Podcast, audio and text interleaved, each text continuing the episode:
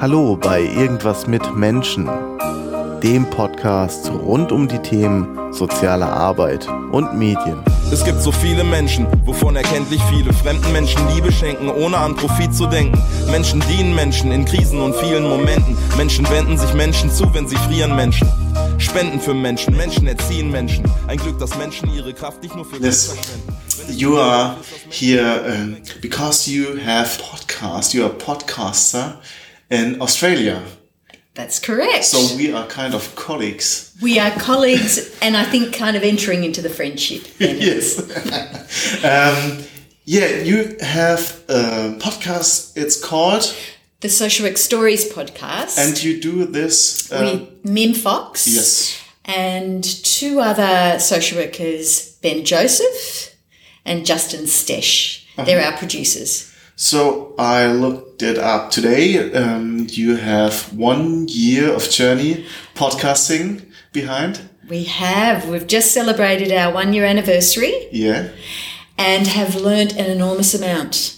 So um, we started one year ago, but it's probably been about four years that I've been talking about it with Mim as something that I wanted to do, and similarly she did. And it was a happy accident last year when Mim was at a conference. She met Ben, and uh, he was producing his own social work podcast, Social Work Discoveries, at the time. And Mim shared with him our vision of wanting to have a podcast that had just social workers, practicing social workers, talking about their work through a story. Because we knew that many, many social workers are very interested in stories. We work with them all the time, Benny, as you know. We love them. And we wanted somewhere along the line to use the story as a way of learning. So our initial thought was it would be great for social work students to have a podcast that they can listen to, where practitioners, social work practitioners, could talk about their work, um, and then Mim and I would just talk about it, unpack it like you would in a supervision session.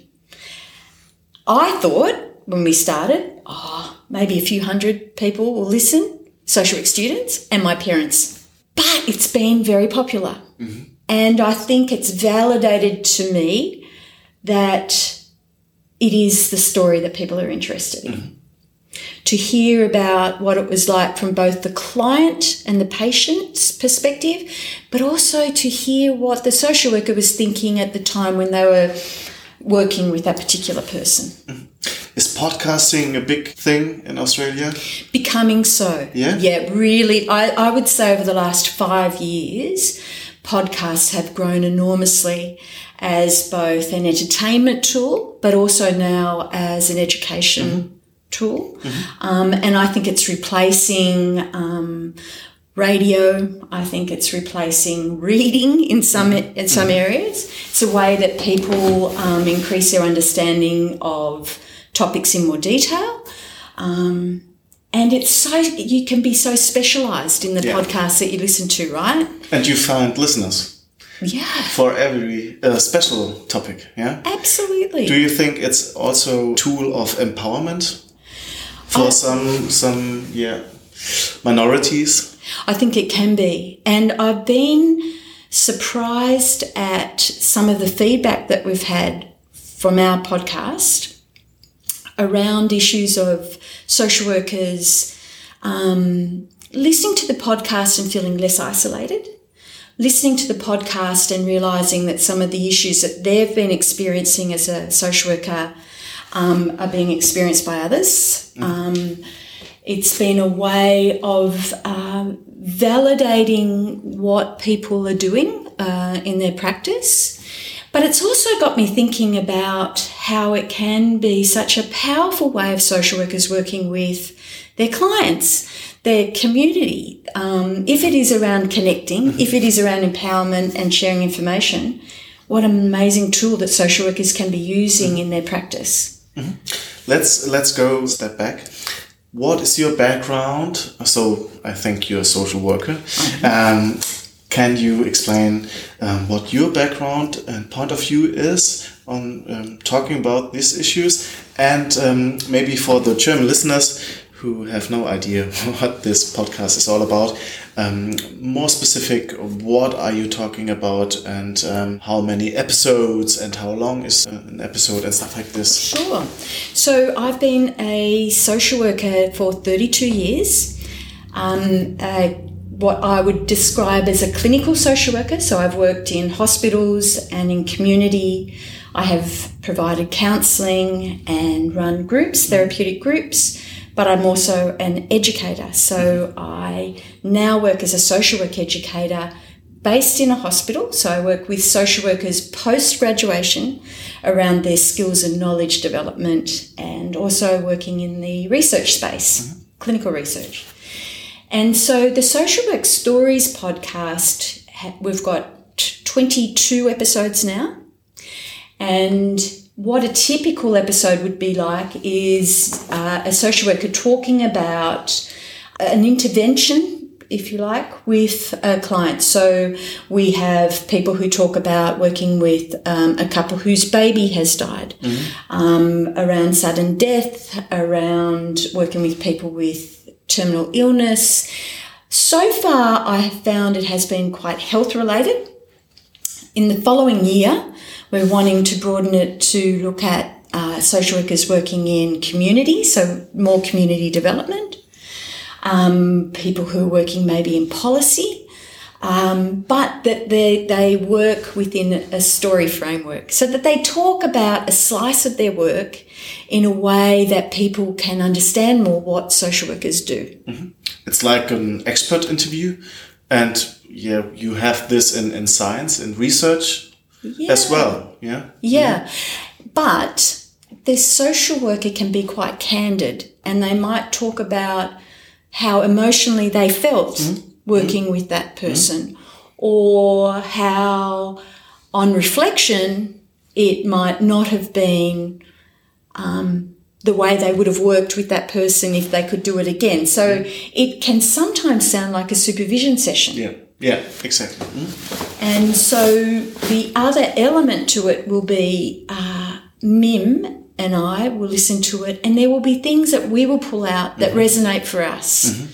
So um, one of the one episode we did was on working with uh, decolonization. I think was one, and we had an Indigenous social worker that that was on the podcast with us and she talked about what it was like to be an Indigenous social worker and work with Indigenous clients. And for Mim and I, we, we had to face our own white privileged positions that we were working from and the impact that that had on our work, but also broad, more broadly about the profession and the Australian social work profession and what impact that it had on Indigenous Australians through the stolen generation and, and how our profession had contributed to mm. that.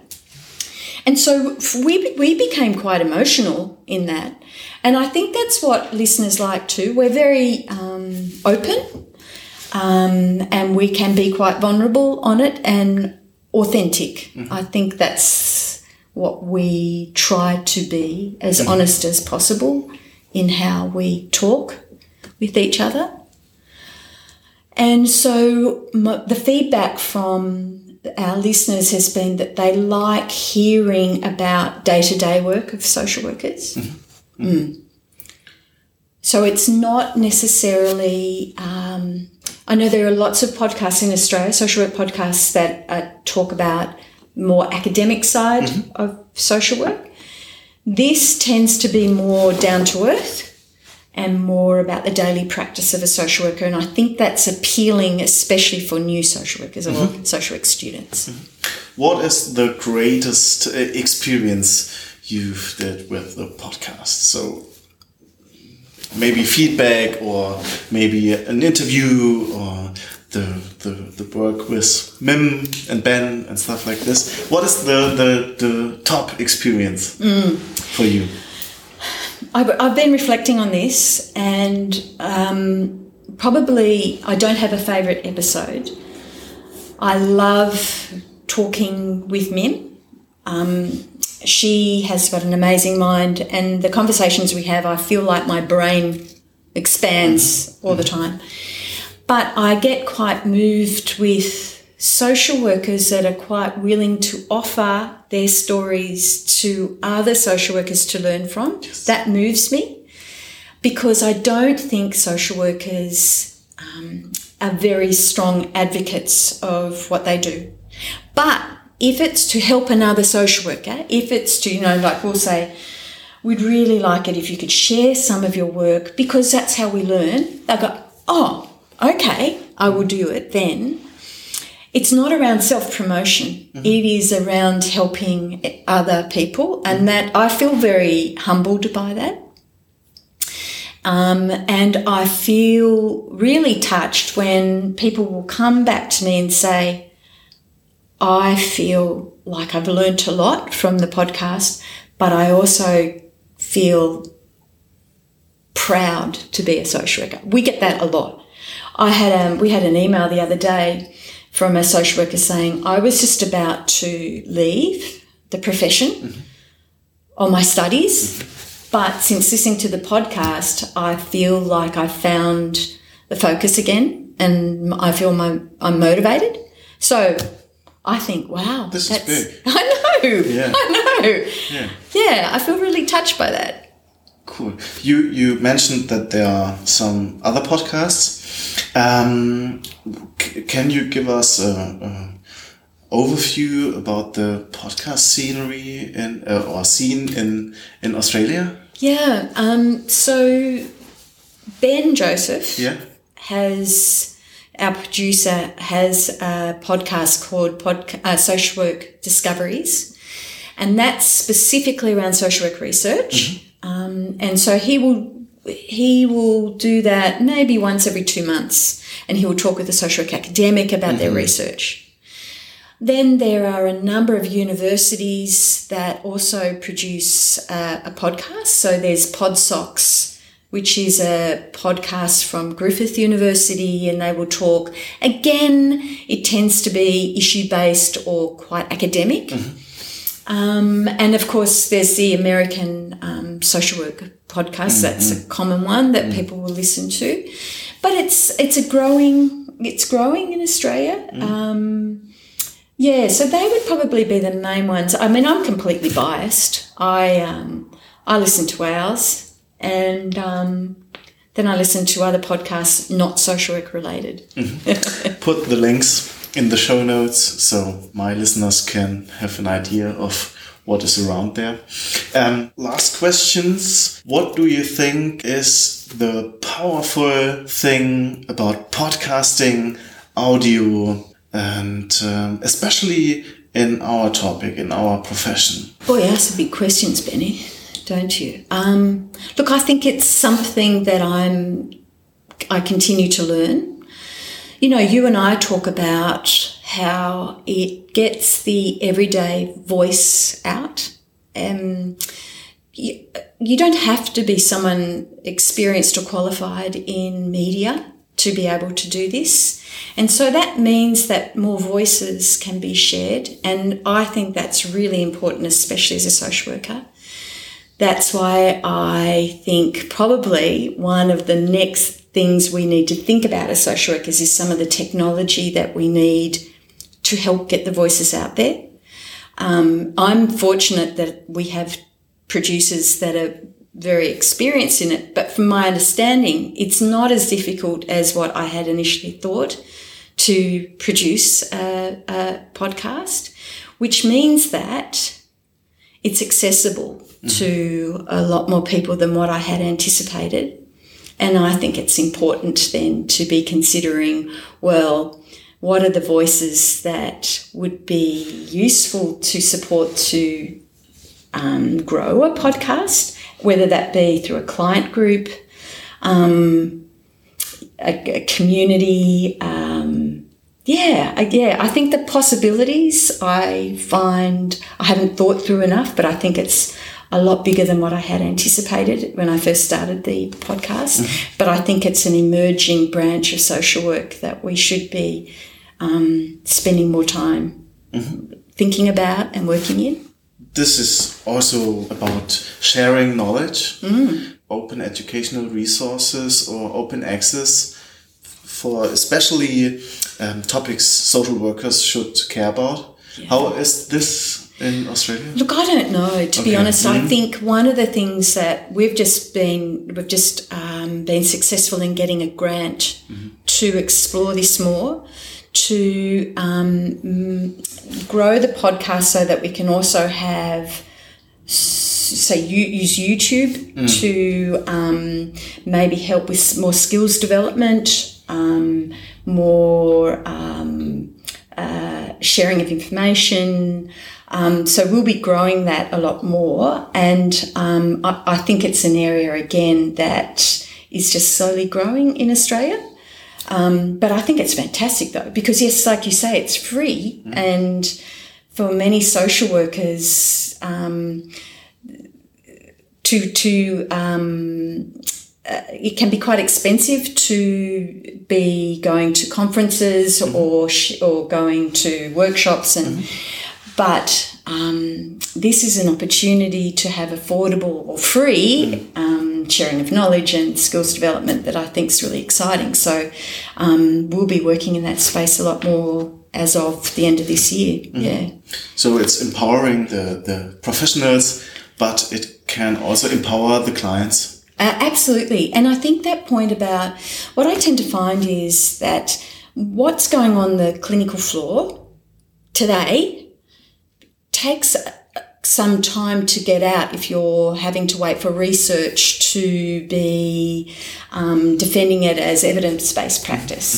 But we know that a lot of our clinicians don't don't research their work. But what if they're actually um, doing amazing things in their particular area? This, I think, reduces the barriers to sharing that knowledge and skills. So I can have um, my social worker in intensive care in a in a Australian hospital talk about how they have end of life discussions, and someone in Ohio or Mainz, Germany, can look at this and go, ah, "That's yeah." I've really learned a lot about how you would language that conversation.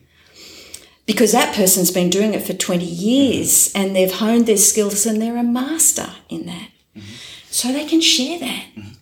And so that's what I think is really exciting about this mode of, of information sharing.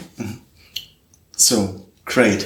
Um, I I have to stop here because you have to leave Mainz right now. You fly back to Australia tomorrow, Monday. Monday. Okay. Sadly. Yeah, but it was such a great pleasure to have you. Oh, thank you, Bennett. And such a great pleasure to meet you. And um, I hope you come to Australia one day. Yeah, hopefully. Yeah. I'd like to. So um, yeah, thank you and uh, safe travel. Thank you. Thank you, Bennett. Bye. Bye.